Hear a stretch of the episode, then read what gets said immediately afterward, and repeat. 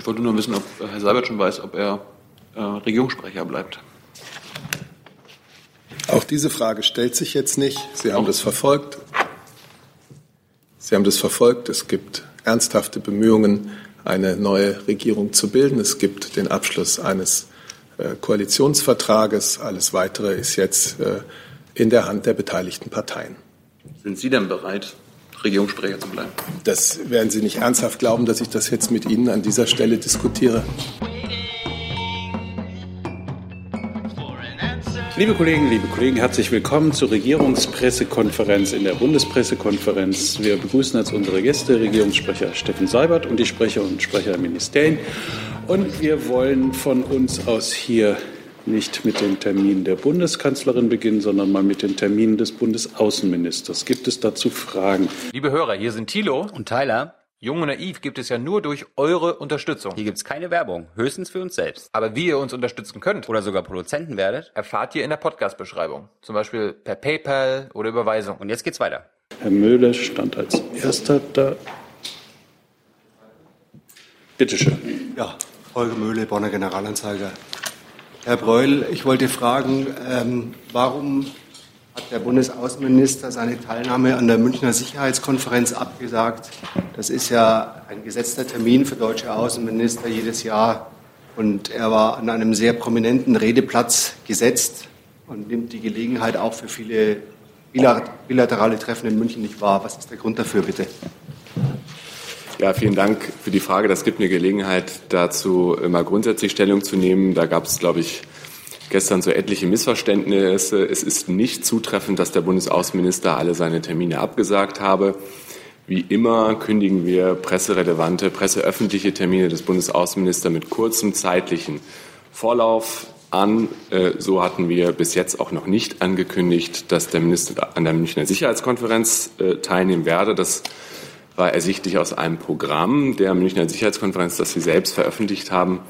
Ich kann Ihnen aber auf Ihre Rückfrage hin jetzt bestätigen, der Bundesaußenminister wird in der nächsten Woche an der Münchner Sicherheitskonferenz teilnehmen. Wird teilnehmen. Wird teilnehmen. Herr Heller. Dennoch würde mich einmal ganz grundsätzlich interessieren, ob der Minister irgendwelche Termine abgesagt haben, die so zum Standardrepertoire des Außenministers gehört. Äh, zum Zweiten, äh, vielleicht können Sie sagen, wen der Bundesaußenminister am Rande der Sicherheitskonferenz trifft. Und zum Dritten möchte ich von Herrn Seibert wissen, ob wir noch eine funktionsfähige, geschäftsführende Bundesregierung haben, äh, angesichts zumindest des Verdachts, dass Querelen der Koalitionsbildung in die Arbeit der Bundesregierung hereinspielen könnten. Ich fange einfach mal an, weil bei mir geht es schnell. Ja, die haben wir. Ja, und dazu gehört auch der geschäftsführende Außenminister. Wie immer geben wir hier keine Einzelauskünfte zum Kalendermanagement. Also, dass bestimmte Termine äh, geplant werden und dann doch nicht stattfinden, ist bei uns ganz normal. Äh, und ich sagte es ja bereits vorhin, äh, wir geben zu den Terminen und presseöffentlichen Terminen mit kurzem zeitlichen Vorlauf in der Regel bekannt, wo und wie diese stattfinden. Äh, ich habe jetzt nur auf eine Rückfrage hin bestätigt, dass der Außenminister teilnehmen wird an der Münchner Sicherheitskonferenz. Das sind ja noch mal äh, jetzt äh, acht Tage. Darum möchte ich zu den weiteren äh, Rahmenplanungen da keine Aussage machen. Zusatz? Ich würde, würde doch noch mal gerne wissen, ob es irgendwelche Änderungen ähm, der, der Amtsführung des Bundesaußenministers in jüngster Zeit gebe, im Hinblick auf seine, seine Präsenz, seine grundsätzlichen Aufgabenstellung? Hat er irgendwelche Pläne zurückgestellt? Nein, also ich habe es gerade schon gesagt, der Außenminister ist geschäftsführend im Amt, wie die gesamte Bundesregierung. Daran hat sich im Laufe dieser Woche nichts geändert. Herr Jung. Sehr ersten den Wort. Dankeschön. Ähm, dennoch, Herr Breul, äh, das haben sich ja nicht Journalisten erfunden, gestern die Meldung, äh, dass der Minister offenbar zumindest erwogen hat, München abzusagen. Können Sie uns zum einen etwas erklären, welche der Informationen äh, aus, dem, aus Ihrem Hause dann offenbar missverstanden ist? Und zum Zweiten, ich möchte das erweitern, gibt es aus anderen Häusern zu vermelden die neue Rubrik nicht mehr stattfindende geplante Termine? Frau Dr. Kock, ist im Bundesinnenministerium so etwas als Phänomen zu verzeichnen oder an anderen Ressourcen? Ja, ich finde, Herr Jessen, die Vorgänge des gestrigen Tages bestärken uns äh, in unserer Praxis, über Termine mit kurzem zeitlichen Vorlauf zu berichten. Äh, und wir hatten äh, den Termin in München bisher auch nicht angekündigt, hatte ich vorhin schon kurz erwähnt. Das war Kommunikation der Sicherheitskonferenz selbst. Dazu kann ich hier keine Stellung nehmen. Ich kann Ihnen jetzt auf Rückfrage nochmal das bestätigen, was ich gerade gesagt habe. Der Bundesaußenminister plant, an der Münchner Sicherheitskonferenz in der nächsten Woche teilzunehmen. Wenn ich da direkt nachhaken darf, wenn Sie sagen, das war Kommunikation der Münchner Sicherheitskonferenz selbst, das hat die doch aber nur kommuniziert, weil es offenbar eine Zusage des Ministers gegeben hat, sonst hätte äh, die Sicherheitskonferenz niemals sagen können, äh, Außenminister wird dann und dann da und da äh, auftauchen. Also wir müssen ja jetzt nicht so tun, als hätte es da keine Planungen gegeben. Das habe ich auch nicht getan, aber ich kann von hier aus auch nicht äh, kommentieren, äh, wie die Münchner Sicherheitskonferenz nach außen kommuniziert. Herr Jung, nehmen, wir hatten erst noch die Frage ans Innenministerium. Ja, gerne. Also, ähm, wie Sie ja wissen, gibt es eine geschäftsführende Bundesregierung. Dazu gehört auch ein geschäftsführender Bundesinnenminister. Das ist Thomas de Maizière. Ähm, und äh, die Terminplanungen sind so, wie sie sind bis jetzt. Und bis auf weiteres bleiben sie auch so. Gleichzeitig kann ich mich dem Kollegen vom Auswärtigen Amt nur anschließen. Ähm, Terminänderungen gibt es immer im laufenden Geschäft ähm, aus den verschiedensten Gründen. Herr Künast. Herr Breul, Herr Breul, ist Minister Gabriel heute im Büro? Also das ist eine Frage, äh, zu der wir grundsätzlich keine Stellungnahmen eingeben, wo sich ein Minister zu einem Zeitpunkt X befindet. Äh, es gilt das, was ich gesagt habe. Presseöffentliche Termine geben wir mit kurzem zeitlichen Vorlauf bekannt. Der geschäftsführende Außenminister ist im Amt. Am Dienstag findet in Kuwait ein Außenministertreffen der Anti-IS-Koalition statt. Wird Gabriel daran teilnehmen? Äh, auch da gilt das, was ich gesagt habe, mit kurzem zeitlichen Vorlauf. Ich kann Ihnen äh, bestätigen, so äh, lief es auch gestern über Nachrichtenagenturen, ähm, weil wir sozusagen ja uns vier Tage vor dieser Konferenz befinden, dass dort eine Teilnahme nicht geplant ist. Herr Schwink. Eine naive Frage. Ähm, ein Minister kann nicht überall sein, ja, aber gibt es denn Erkenntnisse, wie viel Auslandsreisen ein Außenminister üblicherweise in einem normalen Geschäftsjahr absagt? So prozentual? Und hat sich irgendwas verändert in der letzten Zeit? Nein, also wüsste mir liegen da keine Zahlen vor. Ich weiß nicht, ob da irgendjemand mal Buch geführt hat, aber ich ähm, möchte jetzt äh, auch noch mal darauf hinweisen, äh, da ist für die kommende Woche keine Reise abgesagt worden. Wir hatten auch gar keine Reise angekündigt. Äh, es ist natürlich so, dass äh, es bestimmte Planungsprozesse gibt. Da sind Sie als Journalisten ja auch äh, öfter involviert, wenn wir anfragen, ob Interesse an einer Mitreise besteht. Ähm, aber es ist für die kommende Woche keine Reise abgesagt worden. Herr Heller. Ich habe nur zwei Fragen. Einmal ans Innenministerium. Ende des Monats stehen an Tarifgespräche im öffentlichen Dienst.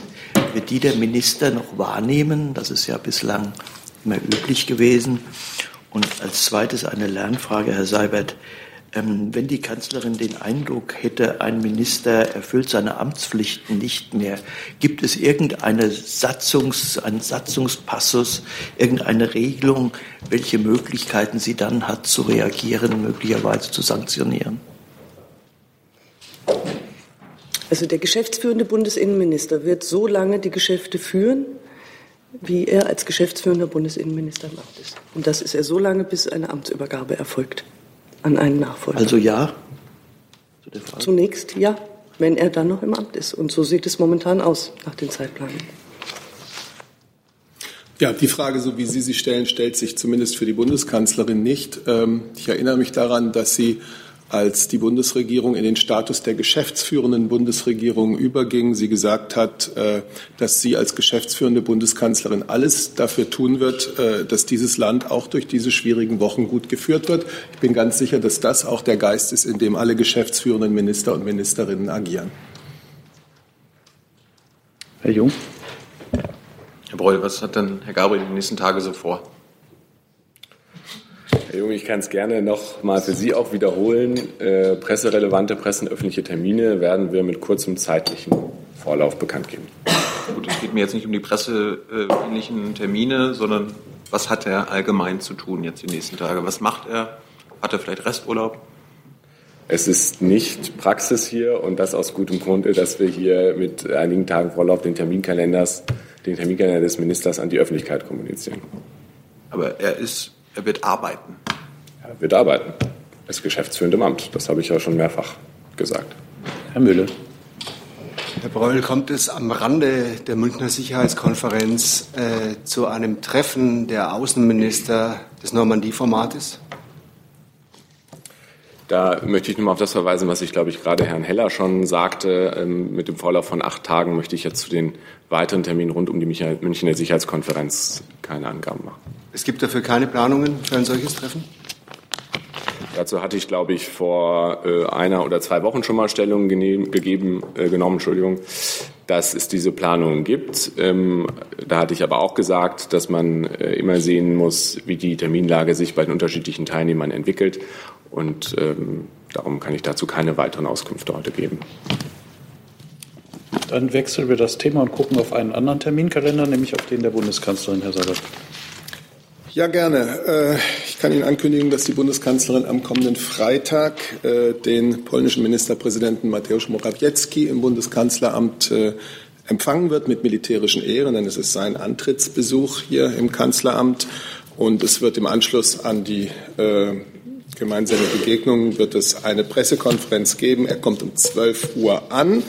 Und dann vielleicht noch ein Wort zum Treffen mit Ministerpräsident Gentiloni. Sie wissen, dass das für diesen Mittwoch ursprünglich vorgesehene Treffen aus Termingründen verschoben werden musste. Darüber hatten sich beide Regierungschefs äh, verständigt und sie hatten sich auch darauf verständigt, dieses Treffen nachzuholen. Wir hatten dafür den 15. Februar ins Auge gefasst, gemeinsam und Ihnen auch angekündigt. Da ergeben sich nun noch einmal ähm, Terminschwierigkeiten. Deshalb nur so viel. Wir sind äh, an der Arbeit an einem neuen Termin und den geben wir Ihnen so bald wie möglich bekannt. Zu diesen Terminfragen, Herr Lebjasch. Herbert, äh, was erwartet die Bundeskanzlerin von diesem ersten äh, Besuch des polnischen Regierungschefs? Äh, wo werden die Schwerpunkte liegen? Vor allem an Betracht der Tatsache, dass im Koalitionsvertrag überraschend viel über Partnerschaft und Freundschaft mit Polen steht im Vergleich zum äh, Vertrag von vor vier Jahren? Also, Sie nennen das überraschend. Ähm, ich glaube, das entspricht genau der Bedeutung, die die Nachbarschaft und Freundschaft zwischen Deutschland und Polen hat. Ähm, darüber hinaus will ich jetzt natürlich hier nicht über den äh, Koalitionsvertrag sprechen. Aber diese Bedeutung unseres Verhältnisses zu Polen, die hat die Bundeskanzlerin äh, zigmal herausgestrichen. Ähm, und so freut sie sich jetzt darauf, den neuen polnischen Ministerpräsidenten, den sie am Rande eines Europäischen Rates ja auch schon zum ersten Mal gesprochen hat, aber nun doch auch intensiver hier in Berlin empfangen zu können. Ich möchte den Themen jetzt hier nicht viel vorgeben. Es gibt europäische Themen, Fragen der Weiterentwicklung der Europäischen Union. Es gibt äh, bilaterale Themen und äh, mehr möchte ich eigentlich hier nicht, nicht vornehmen. Ein Zusatz bitte. Ein Streitpunkt zwischen der Europäischen Union von Deutschland unterstützt und Polen ist das polnische Justizsystem. Äh, Morawiecki sagte vor einigen Tagen in Davos, dass das polnische Richterwahlsystem viel transparenter und unabhängiger ist als das deutsche, weil die deutschen Richter ausschließlich von den Politikern gewählt werden während in Polen auch nach der Reform äh, an diesem Verfahren auch Richter beteiligt äh, sein werden. Würden Sie dieser Einschätzung zustimmen? Also zunächst mal verfolgt die Bundesregierung natürlich die polnischen Maßnahmen zum Umbau des Justizsystems mit äh, großer Aufmerksamkeit, genau wie die EU-Kommission. Und als äh, Hüterin der europäischen äh, Werte ist es an der EU-Kommission, sich dazu äh, mit Polen zu verständigen. Ich bin jetzt hier nicht in der Lage, und ich glaube, das ist auch nicht der Ort, um jetzt wirklich eine vergleichende Studie der Rechtssysteme vorzunehmen. Ähm, das kann ich hier nicht liefern. Außer Frage steht, dass in einem äh, geordneten Richterberufungsverfahren die Checks und Balances gewährleistet sind. Ähm, und das, äh, denke ich mal, muss auch sein. Ich möchte daran erinnern, das ist die, das Fundament Europas, ist, dass es eine, eine Union des, des Rechts ist, und dazu gehört die Einhaltung des Grundsatzes der Gewaltenteilung, die Unabhängigkeit der, der Judikative. Ähm, das sind fundamentale Merkmale eines funktionierenden Rechtsstaats. Und äh, ja. Darf ich noch einen Zusatz? Eine allerletzte Bitte. Vielleicht könnte diesen Vergleich das Justizministerium unternehmen und das einschätzen, ob die, ob die deutschen Richter ausschließlich von den Politikern gewählt werden. Ich kann auch hier keine, keinen Rechtsvergleich vornehmen. Wie Herr Seibert schon gesagt hat, dem habe ich jetzt wenig hinzuzufügen. Ja, die Unabhängigkeit der Justiz ist kennzeichnend für Rechtsstaatlichkeit und äh, Einzelheiten kann ich hier nicht, ähm, nicht kommentieren. Gibt es weitere Fragen zu den Terminen der Kanzlerin in der nächsten Woche? Dann gibt es Fragebedarf zu anderen Themen. Zunächst von Herrn Reich, bitte. Eine Frage ans Umweltressort. Es hieß bis heute Dienstschluss. Äh, wollte die EU-Kommission einen Maßnahmekatalog vorgelegt bekommen, wie Deutschland in 20 äh, großen Städten die Stickstoffemissionen äh, senken möchte nachhaltig. Worauf hat man sich denn in der Bundesregierung geeinigt jetzt? Ja, es wird eine Reaktion der Bundesregierung geben an den EU-Kommissar, EU-Umweltkommissar und äh, das Schreiben wird gerade noch erstellt. Könnte man schon ein bisschen was zu den Inhalten sagen? Ja, einige der Inhalte sind ja schon bekannt, nämlich das sind die Inhalte, die die Ministerin schon vorgetragen hat, als sie in Brüssel war. Die haben ja nicht gereicht.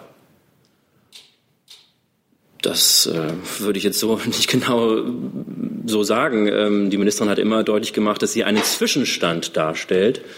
Und ähm, es ist klar, dass wir mit den Maßnahmen, die wir jetzt auf den Weg gebracht haben, äh, noch nicht ganz am Ende sind. Es gibt ja auch noch eine Menge Diskussionen über das ein oder andere Thema, was bekannt ist.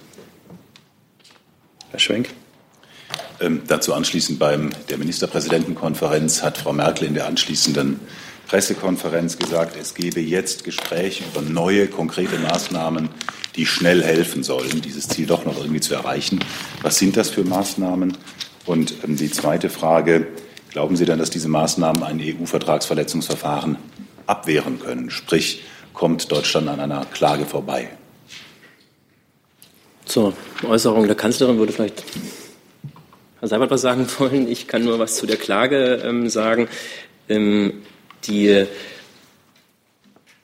inwieweit eine Klage abgewehrt werden kann, das kann ich Ihnen hier an dieser Stelle nicht beschreiben. Da wir haben ja die, eine Glaskugel, in der man die Zukunft vorhersehen kann, gehört nicht zum Equipment eines Regierungssprechers. Also das ist eher nicht so der Fall. Ähm, und äh, das ist, muss die EU-Kommission selbst entscheiden. Das wird sie natürlich selber entscheiden, ob sie ein Verfahren ähm, einleitet. Das wird sicherlich eben nachdem die Schreiben der neuen Länder dann vorliegen, der Fall sein. Ähm, spezifizierend dazu.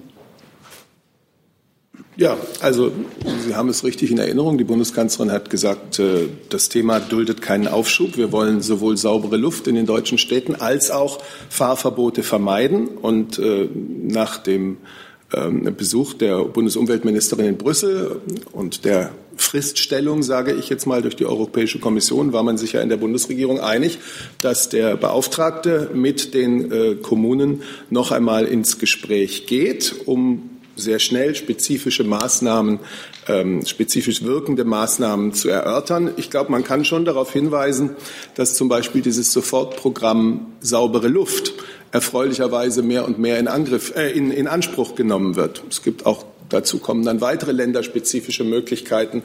Ähm, und solche, die die Bundesregierung nach dem Entwurf des Koalitionsvertrags vorgesehen hat, wie steuerliche oder kaufanreizende Maßnahmen. Es hat im Übrigen Treffen in der vergangenen Woche zwischen den Lotsen für die Kommunen ähm, mit den Städten und Gemeinden gegeben, die betroffen sind. Da ist ausführlich über neue Förderprogramme informiert worden. Es wurden Regionalveranstaltungen gemacht. Es gibt eine Reihe von Anträgen dazu, was die Städte zur Verbesserung der Verkehrsinfrastruktur tun wollen. Noch einmal, wir alle in der Bundesregierung wissen, äh, dass dieses Ziel sowohl saubere Luft, Einhaltung der Richtwerte als auch Fahrverbote vermeiden ein Ziel ist, äh, das für uns, das keinen Aufschub duldet, auf das wir uns zubewegen. Es zeigen ja auch neueste Messungen, äh, dass in vielen Kommunen sich ähm, die Lage verbessert hat, aber eben noch nicht schnell genug und dass wir diesen, den Fortschritt dieser Entwicklung beschleunigen müssen. Und dazu auf all das wird die Bundesregierung in der äh, Mitteilung, die sie heute noch an die Kommission schickt, auch eingehen. Zusatz? Wenn Sie gestatten, ich möchte nicht nach der Glaskugel fragen, mhm. sondern ich stelle die Frage anders. Gibt es denn irgendeine Chance, dass Deutschland die Vorgaben der EU zufriedenstellend erfüllt in der erwarteten Zeit mit den bislang bekannten Maßnahmen? Tja. Wir wissen im Herbst wahrscheinlich, was die Maßnahmen seriös gebracht haben. Das ist, wir brauchen ja bei Luftreinhaltung einen gewissen Vorlauf. Ähm, das Umweltbundesamt hat ja darauf aufmerksam gemacht, dass man die Minderung, die es jetzt gibt, noch nicht genau spezifizieren kann. Das heißt, man kann nicht genau sagen, wo kommt sie genau her. Es gibt ja schon Maßnahmen, die eingeleitet worden sind. Stichwort Software-Updates, Stichwort ÖPNV-Ausbau in einer oder anderen Kommune ähm, oder auch Verkehrsleitveränderungen. Und wir werden ähm, im Herbst dieses Jahres wissen, wo wir stehen bei der Luftreinhaltung. Und ob das dann der Kommission genug ist oder nicht, das muss sie selbst einschätzen. Dazu kann ich Ihnen an der Stelle nichts sagen. Herr Essen? Herr Hoff, es ist ja kein Geheimnis, dass die Ministerin im Vorfeld ähm, auch der jüngsten Anhörung in Brüssel sich sehr skeptisch geäußert hat, ob mit dem, was äh, in Deutschland in der Pipeline ist, ähm, ein Verfahren vor dem EUGH äh, vermieden werden kann, hat sich an dieser überaus skeptischen, manche sagen hochrealistischen Einschätzung der Ministerin irgendetwas geändert im Verlauf der letzten Woche. Die Ministerin hat von Anfang an in diesem Prozess deutlich gemacht, dass die eine oder andere Maßnahme viel früher hätte angefangen werden müssen. Dazu gab es aber eben keine Einigung oder dazu gab es unterschiedliche Meinungsauffassungen. Und ähm, deswegen hat sie auch hier nochmal deutlich gemacht, dass es nicht so einfach wird, wirklich alle Städte, es geht ja nicht nur um 20 Städte im Moment, sondern es geht ähm, im Moment um etwa 70 Städte, die ähm, die ähm, Grenzwerte nicht einhalten können, dass wir all diese Städte wirklich zügig in eine bessere Situation bekommen, also mit sauberer Luft. Das braucht noch ein bisschen Zeit und es wird auch die ein oder andere zusätzliche Maßnahme brauchen, die dann vielleicht eben eine neue Regierung beschließt. Das war aber nicht die Antwort auf meine Frage. Ich hatte ja gefragt, dass die Ministerin deutlich gemacht hatte, dass mit dem, was Deutschland anzubieten hat, ein EuGH-Verfahren wohl nicht vermieden werden kann. Hat sich an dieser kritischen Einschätzung der Ministerin etwas geändert? Die Ministerin hat das so dargestellt und sie hat aber eben auch gleichzeitig gesagt, dass es ein Zwischenstand ist, den sie darstellt. Ich will zu dieser Äußerung der Ministerin nichts weiter sagen. Die steht für sich. Dann wechseln wir das Thema. Das vom, dazu noch, Frau Lindner, bitte.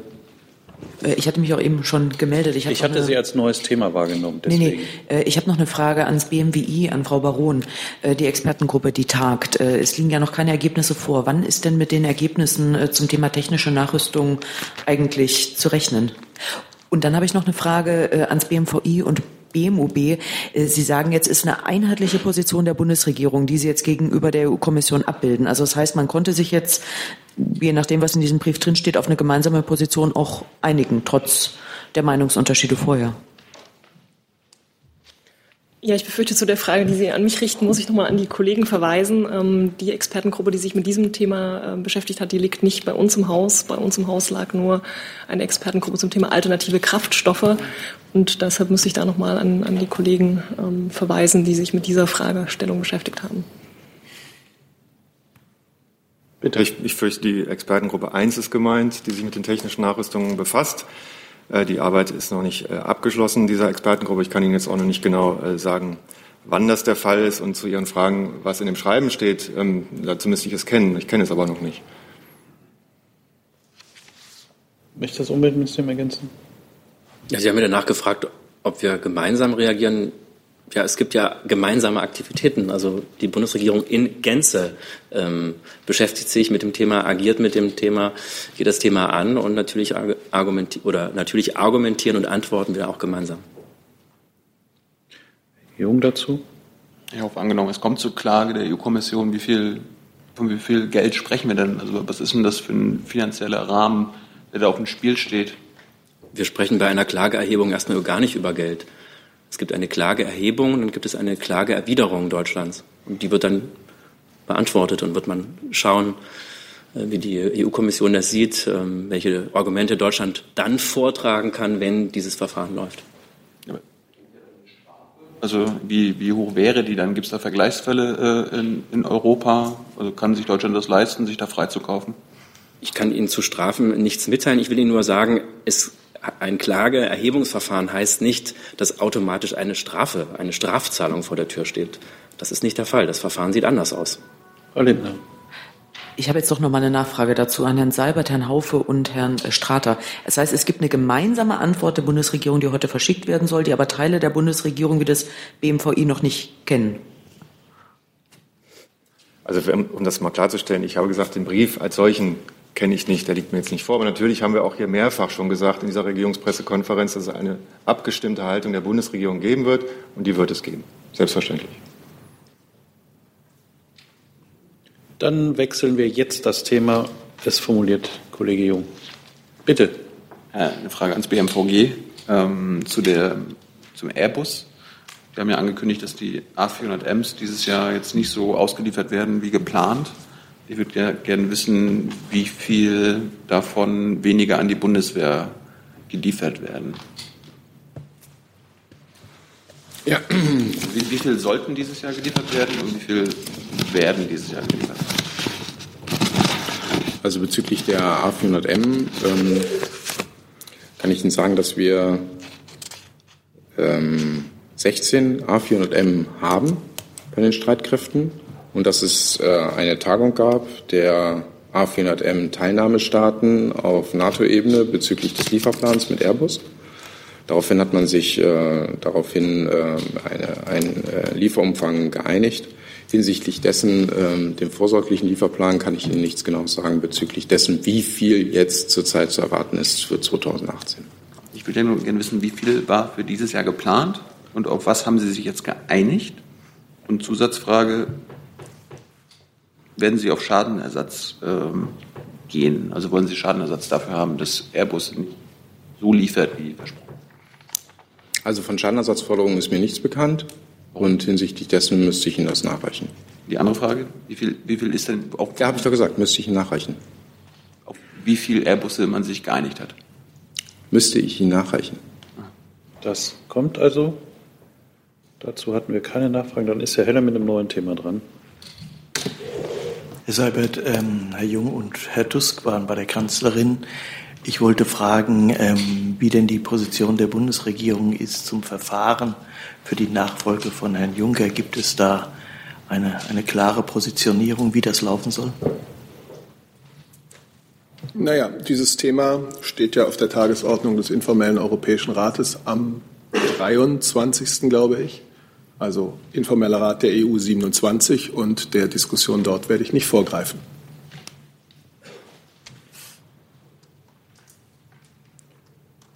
Weitere Fragen? Bitte schön. Ein neues Thema. Ja, ein neues Thema. Okay. Ähm, an das Bundesarbeitsministerium, das ich jetzt nicht sehe, aber das mag auch meiner Unkenntnis geschuldet sein als Neuling. Eines der Leuchtturmprojekte der Koalitionsvereinbarung, die Rückkehr von Teilzeit in Vollzeit. Da gibt es erste Zahlen, wonach nahezu niemand einen Rechtsanspruch auf diese Rückkehr in Vollzeit haben soll. Frage an das Arbeitsministerium, für wie viel Prozent der Beschäftigten in Deutschland oder wie viele Beschäftigte in absoluten Zahlen würde ein solches Gesetz denn einen Rückkehranspruch in Vollzeit ermöglichen? Ähm, und die zweite Frage dazu ist die Tatsache, dass es sehr viele Ausnahmeregeln gibt, ein äh, wünschenswertes Begleitwerk, eine Rücksicht auf betriebliche Belange. Ähm, vielen Dank für die Frage. Allerdings muss ich zugeben, dass ich sie derzeit nicht beantworten kann, da es sich ja nicht um Regierungshandeln bisher handelt, sondern um etwas, was die Koalitionäre beschlossen haben, was aber noch lange nicht umgesetzt ist. Insofern existieren dazu auch noch keine Berechnungen unsererseits. Dann hat Herr Jung ein neues Thema. Mich würde nun mal das jedem Thema interessieren. Ähm, Herr Seibert, gegebenenfalls Frau Baron oder Herr Breul. Äh, im Koalitionsvertrag heißt es ja jetzt, dass keine Ausfuhren mehr an Länder genehmigt werden, solange diese unmittelbar an jedem Krieg beteiligt sind. Wer sind das denn?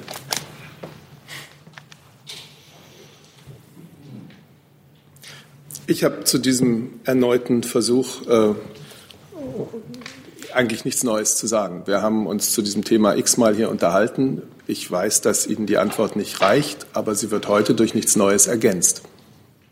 Breul, wer ist aus Sicht des Auswärtigen Amtes unmittelbar am Krieg im Jemen beteiligt?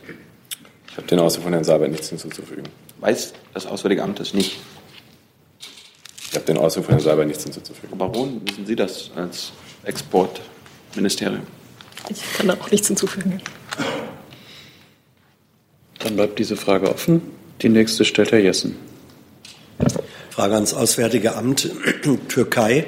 Ähm, zum einen gibt es neue Erkenntnisse, äh, inwiefern äh, der türkische Einsatz oder äh, ja, der türkische Einsatz in Afrin völkerrechtskonform oder völkerrechtswidrig ist. Das war ja immer noch in der Prüfung. Und zum Zweiten gibt es Veränderungen ähm, bei der Zahl oder Situation ähm, politischer Gefangener in der Türkei mit deutschem Pass.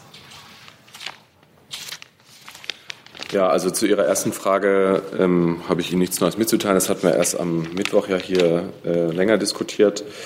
Ähm, zu den Haftfällen, äh, ich glaube, dass, äh, wenn ich das richtig gesehen habe, lief das ja auch schon äh, über einzelne Ticker, kann ich Ihnen bestätigen, dass ein weiterer politischer Inhaftierter am 5.2. aus der U-Haft entlassen wurde. Der Prozess gegen ihn läuft jedoch weiter und er darf die Türkei auch wegen der gegen ihn verhängten Ausreisesperre nicht verlassen. Ich möchte gleich hinzufügen, weil ich die äh, Frage antizipiere, ähm, die, dieser Fall gehört nicht zu den namentlich bekannten Fällen. Aus Gründen äh, des Schutzes der Persönlichkeitsrechte des Betroffenen möchten wir keine weiteren Angaben machen und können wir auch keine weiteren Angaben machen. Nachfrage gibt es im Hinblick auf die Situation von Dennis Yücel äh, Entwicklungen, über die Sie uns berichten können? Nein. Herr Jung. Derjenige, der jetzt freigekommen ist, war das einer derjenigen, äh, zu dem man bisher nie konsularische äh, Zugang hatte? Nein.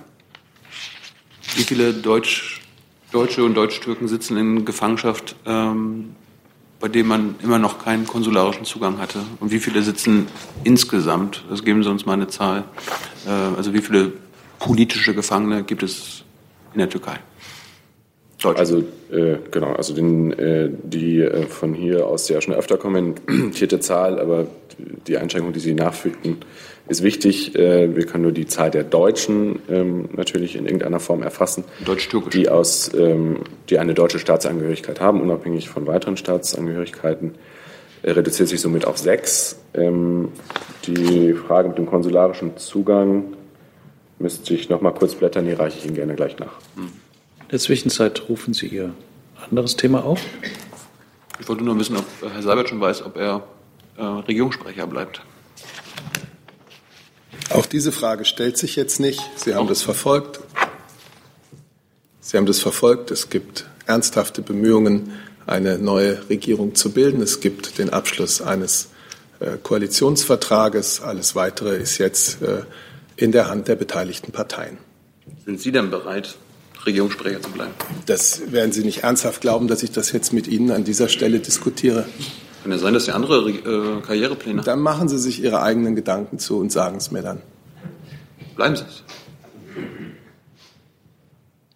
Ich, kann, äh, ich habe äh, ge- geblättert. Äh, es ist so, dass wir im Moment in zwei Fällen von politischen Gefangenen keinen konsularischen Zugang haben. In beiden Fällen handelt es sich um sogenannte Doppelstaatler.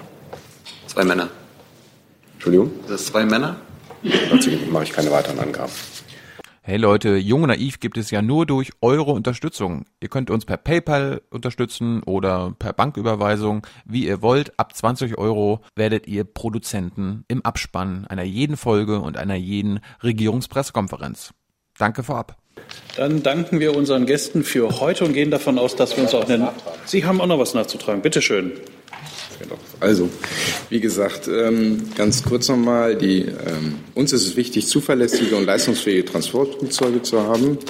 Gemeinsam mit dem Partnernationen sind wir mit Airbus im Gespräch. Das haben Sie richtig gesehen, Herr Jung. Und dazu fand auch routinemäßig am Montag, also vergangenen 5. Februar in London, ein gemeinsames Treffen aller Partnernationen, sprich Deutschland, Frankreich, Großbritannien, Spanien, Türkei, Belgien und Luxemburg statt. Die Firma Airbus, also der Hersteller des A400M, hat daran teilgenommen. Wir waren vertreten durch unsere Staatssekretärin vor Ort. Zu den Details, zu den Ergebnissen dieses konstruktiven und äh, vertraulichen Gesprächs kann ich mich derzeitig nicht dazu äußern. Hinsichtlich der Zahlen darf ich aber noch mal herausheben, dass wir im letzten Jahr 2017 acht 400, A400M geliefert bekommen haben. Ich wollte ja wissen, wie viele für dieses Jahr geplant waren. Genau, da verweise ich nochmal auf, Herr Jung, da verweise ich nochmal darauf, dass wir insbesondere dieses Treffen am Montag ja auch hinsichtlich der Planung der Lieferung sowohl an uns als auch die von mir benannten eben Partnernationen mit Airbus ein konstruktives Gespräch geführt haben. Ja, was war das? Dieses Gespräch war vertrauensvoll und von daher kann ich Ihnen zu den Ergebnissen dieses Gesprächs hier nicht sagen. Ich kann aber sagen, dass das konstruktiv war und dass wir, da wir den Bedarf haben an den Transportflugzeug, auch zu einem guten Ergebnis gekommen sind. Herr Jessen nochmal. Herr Henjes, ist es denn ein Staatsgeheimnis äh, zu wissen, wie viele äh, Airbus A400M denn eigentlich für dieses Jahr hätten geliefert werden sollen? Ich frage ja jetzt Nein. nicht, worauf Sie sich geeinigt Nein, Herr haben. Jessen, das ist kein Staatsgeheimnis. Nochmal. Aber das Sinn und Zweck, Sinn und Zweck mit Airbus, mit den Herstellern, war es ja genau, diese Planungen äh, zu konkretisieren und mit Airbus, in dem wir uns immer noch mit einem im Gespräch befinden, auf eine Zielgerade zu führen. Und deswegen kann ich mich hier zu Zahlen dazu nicht äußern, weil die sowohl vertraulich sind als auch nicht valide. Aber es gab keine Wunschzahl? Über Wünsche äußere ich mich hier nicht. Herr Jung? Warum verzichtet man denn auf Schadenersatz? Wie bitte? Warum verzichtet man Ich auf habe nicht gesagt, dass wir auf Schadenersatz verzichten, sondern bitte, wenn Sie mich zitieren, dann richtig. Ich habe gesagt, mir ist nichts bekannt dazu. Das ist für mich dasselbe. Weil es vertrauensvolle Gespräche sind, deswegen werden wir diesen Aspekt hier uns auch nicht zu äußern. Ich gehe mal davon aus, dass uns dieses Thema erhalten bleibt und ich gehe mal davon aus, dass Sie uns auch zumindest in der nächsten Woche noch alle erhalten bleiben. Und insofern vielen Dank für heute, ein schönes Wochenende. Bis dann. Thank you. Wow.